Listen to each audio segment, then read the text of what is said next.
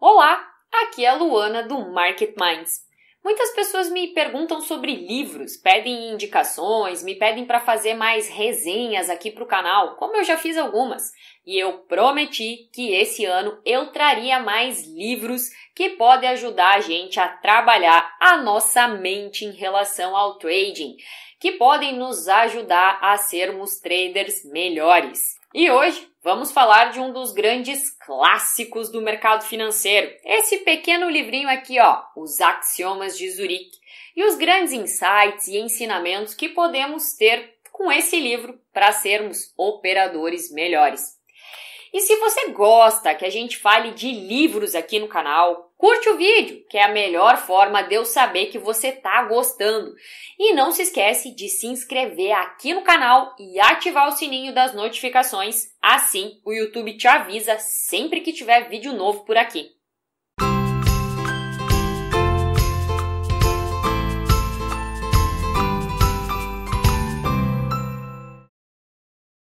No livro Os Axiomas de Zurique, Max Gunther apresenta as regras infalíveis que os suíços estabeleceram para ganhar dinheiro no mercado.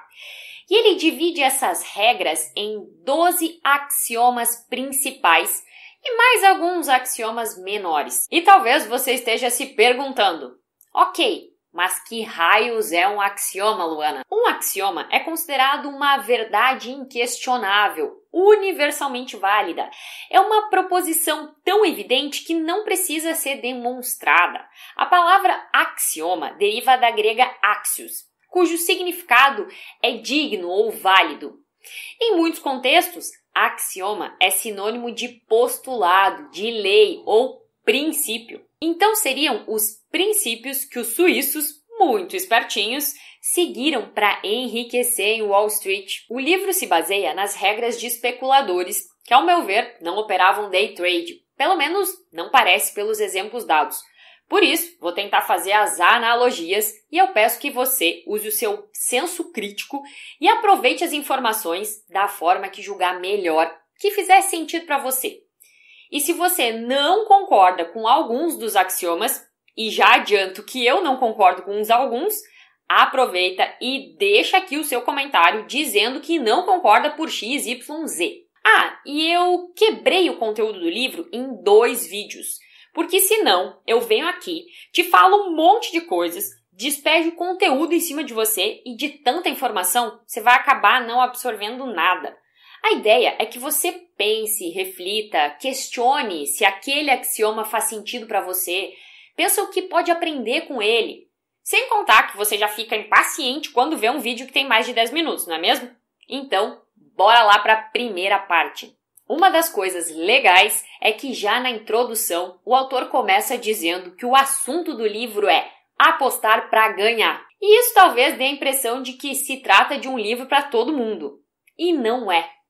Claro que todo mundo quer ganhar, mas nem todo mundo quer apostar. E o autor diz que é aí que reside a grande diferença. É a mesma coisa no mercado financeiro.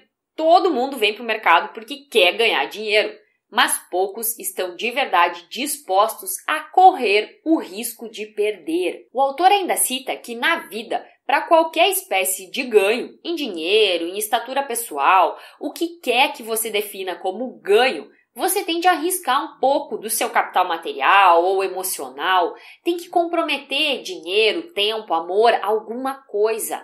Essa é a lei do universo. Se você quer ter a chance de ganhar alguma coisa, você precisa correr os riscos envolvidos.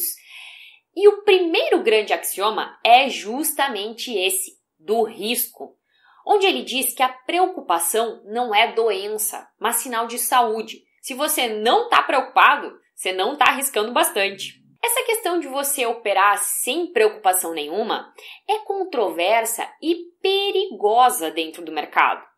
E o maior risco de você especular no mercado financeiro é o de você perder dinheiro. Mas se você não corre o risco de perder, você também não tem a chance de ganhar. Quando a gente fala em dinheiro, a maioria das pessoas agarra-se à segurança como se fosse a coisa mais importante do mundo. E a segurança parece estar tá aí ao seu favor, parece ser algo bom, positivo, a pessoa se sente protegida. É como você está aí numa cama quentinha numa noite de inverno, cria uma uma sensação boa de tranquilidade. E aí eu achei interessante a pergunta que o autor nos faz. Que diferença faz realmente se você ficar um pouquinho mais pobre na tentativa de se tornar mais rico? Às vezes você acha que aceita os riscos envolvidos. Você se ilude com isso. Mas você aceita de verdade? Ou finge para você mesmo que aceita?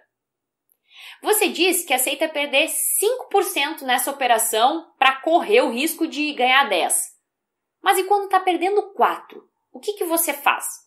Já sai da operação? Muda o stop de lugar para tentar não perder? Porque não adianta você fingir que aceita o risco. O mercado vai mostrar a verdade e, em geral, da pior forma possível, fazendo você perder mais ainda. Como disse Jesse Livermore, toda atividade tem os seus problemas, os seus apertos. Se você cuidar de abelhas, vai acabar levando umas ferroadas. No caso dele, são as preocupações, os riscos. É aceitá-las ou continuar pobre. E ele diz que se ele puder escolher entre preocupações e pobreza, ele sempre vai preferir as preocupações. Muitas pessoas dizem se você não aceita correr os riscos de especulador, então seja um investidor, foque no médio e longo prazo. E aí, talvez o autor nos traz uma visão um pouco polêmica. Na verdade, tem vários pontos polêmicos ao longo do livro. E a gente vai falar deles, porque a gente está aqui para gerar polêmica também. Mas o primeiro é que o autor defende a teoria de que todo investimento também é especulação. A única diferença é que alguns admitem isso e outros não. Todas as jogadas financeiras visando lucro, elas envolvem riscos, o indivíduo se dizendo especulador ou não.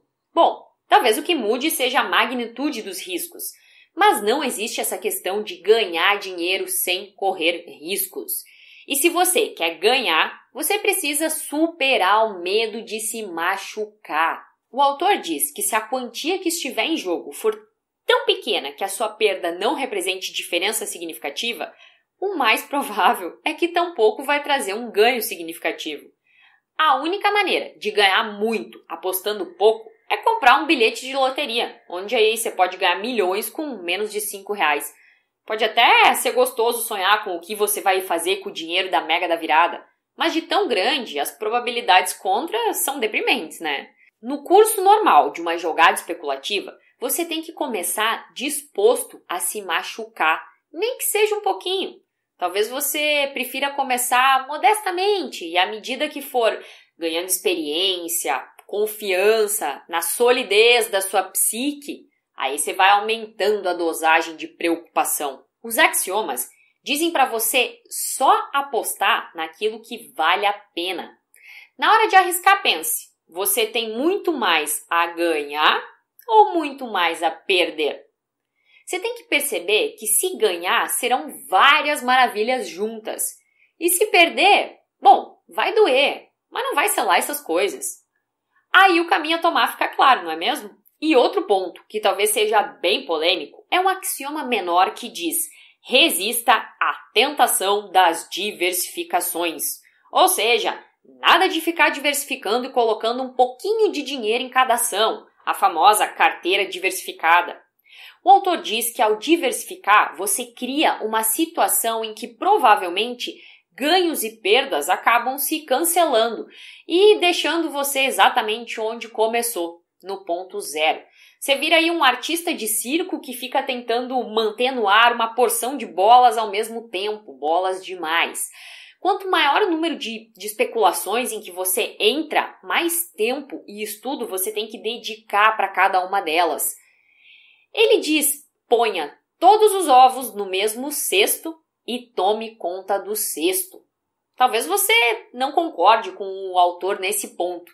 E já te convido para você deixar aqui nos comentários a sua opinião sobre esse aspecto da diversificação. Mas nesse momento, vamos extrapolar isso para sua carreira de trader. Talvez faça sentido você focar num único ativo no day trade, virar especialista nele, Ou então, focar em algumas técnicas e estratégias para operar ações e virar especialista nessas técnicas. Talvez essa seja a sua forma de pôr todos os ovos no mesmo cesto e tomar conta dele. Outro grande axioma trata da ganância e diz para você realizar o lucro sempre cedo demais. Mas isso não quer dizer você ser mão de alface nas operações. Ganância significa querer em excesso, querer mais, sempre mais.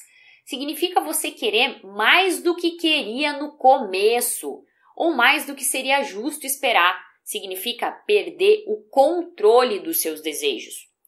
O autor diz que no jogo, ou no curso de uma jogada especulativa, de tempos em tempos vai ter períodos de ganhos.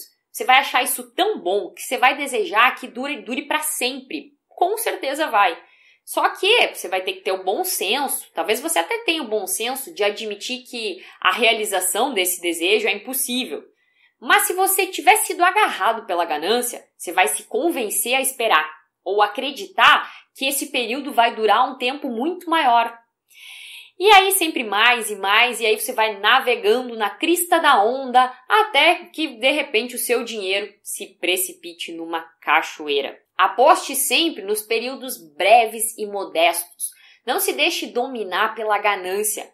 Quando você tiver com bom lucro, aproveite, ó, caia fora. Um dos ensinamentos mais antigos de Wall Street diz que não se deve olhar a cotação de uma ação que você já vendeu, que você já realizou lucro, para evitar essa crise de choro, aquela sensação de ficar na saudade, de que você poderia ter ganho muito mais que saiu aí com 4 pontos quando poderia ter ganho 10.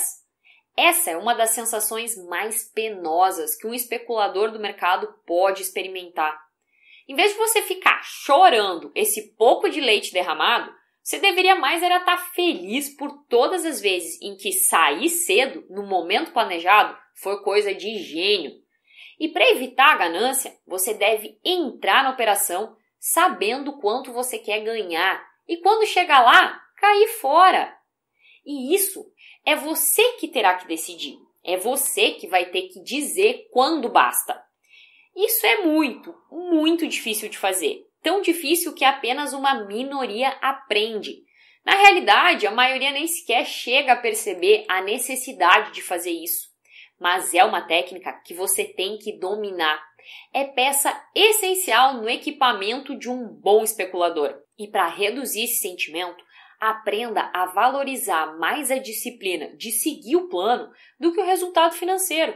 O seu final, o basta, é quando você cai fora. Você dá um suspiro de alívio e aí então relaxa. É como o corredor ao final da prova. Você se joga na grama ao lado da pista e pensa: acabou, cumpri o meu objetivo final, fiz o que eu vim fazer, ganhei a minha medalha. Né? Vou ficar aqui um pouquinho curtindo, aproveitando, saboreando a vitória. Ou então você pensa: Tá legal, perdi, mas acabou. Vou dar uma descansada, pensar, planejar a próxima, amanhã eu corro de novo. De um jeito ou de outro, você chegou ao final, cumpriu o plano, atingiu o objetivo. E você só pode dizer isso se tiver estabelecido qual era esse ponto. Porque no mercado não existem fitas de chegada, principalmente quando cada posição atingida pode parecer um novo ponto de partida. Então, antes de começar a corrida, Estabeleça onde é a sua linha de chegada. E quando pensar que devia ter permanecido na operação para ganhar mais, console-se pensando nas tantas vezes em que ter saído no plano protegeu os seus ganhos, que de outra forma teriam ido por água abaixo. E aí, o axioma que trata da mobilidade pode te ajudar nisso. Diz para você evitar lançar raízes, elas tolhem os seus movimentos. Em outras palavras, não case com uma posição. Jamais hesite em sair de um negócio se algo mais atraente aparecer à sua frente. Uma das mais frequentes que se insinua e pega as pessoas de surpresa é embarcar numa situação na qual você não tem certeza se você está nela por especulação ou por hobby. Além disso, jamais permaneça numa operação acreditando que aquele ativo lhe deve alguma coisa. Ou o que é igualmente ruim, que você deve ao ativo um pouco mais de prazo, para que ele demonstre do que é capaz. Se perceber que não está indo a lugar algum e algo melhor passar, gente, troca de trem. Ah, mas e se eu sair do ativo e aí mesmo o mercado andar? Paciência é sempre o risco que se corre. Já que faça o que fizer, a possibilidade de arrependimento é a mesma, o melhor é deixar isso de fora dos seus cálculos. A decisão de ficar ou trocar deve se basear unicamente no seguinte: qual especulação, no seu modo de ver, parece oferecer melhores perspectivas de lucro rápido? E aí, o axioma da teimosia está relacionado com isso. Ele diz que, se não deu certo da primeira vez, esqueça. O autor fala que há inúmeras áreas da vida em que a perseverança pode nos ser muito útil. Em especulações, porém, embora haja momentos em que é de utilidade, há outros em que pode levar você ao desastre. Nunca permaneça numa operação por teimosia. Nunca ache que o mercado te deve alguma coisa. É humano, mas é besteira. Como é que um ativo pode te dever dinheiro? Alguém pode te dever. Se a pessoa não paga, tá no seu direito cobrar e ficar zangado se o comportamento irresponsável continuar. Porém, se você perder dinheiro num ativo, é ilógico personificar o meio de investimento com ideias sobre dever. Não apenas é ilógico, mas pode levar você a ter um comportamento do tipo caçador, que provavelmente vai te custar mais dinheiro ainda. Aquele do tipo, agora esse desgraçado do dólar me paga, vou tirar o dobro dele. O mercado não tá nem aí para você. O único responsável pelos seus resultados é você mesmo. E para o vídeo não ficar ainda mais extenso, a gente vai encerrando essa primeira parte por aqui e falaremos dos outros axiomas no próximo vídeo. Mas antes disso, deixa aqui o seu comentário dizendo o que achou desses axiomas, se você concorda ou não, de que forma você vê isso na sua vida de trader. Deixa também aquele like para eu saber que você gostou e que quer mais conteúdos assim.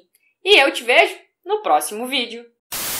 Você nem sabe, sou. Outro dia, tava olhando Cirelo. Gente, que ação mais linda. Linda demais da conta, sou. Olhei para ela, desenhei tudo, tudo bonitinho no gráfico, topo, fundo, topo, fundo.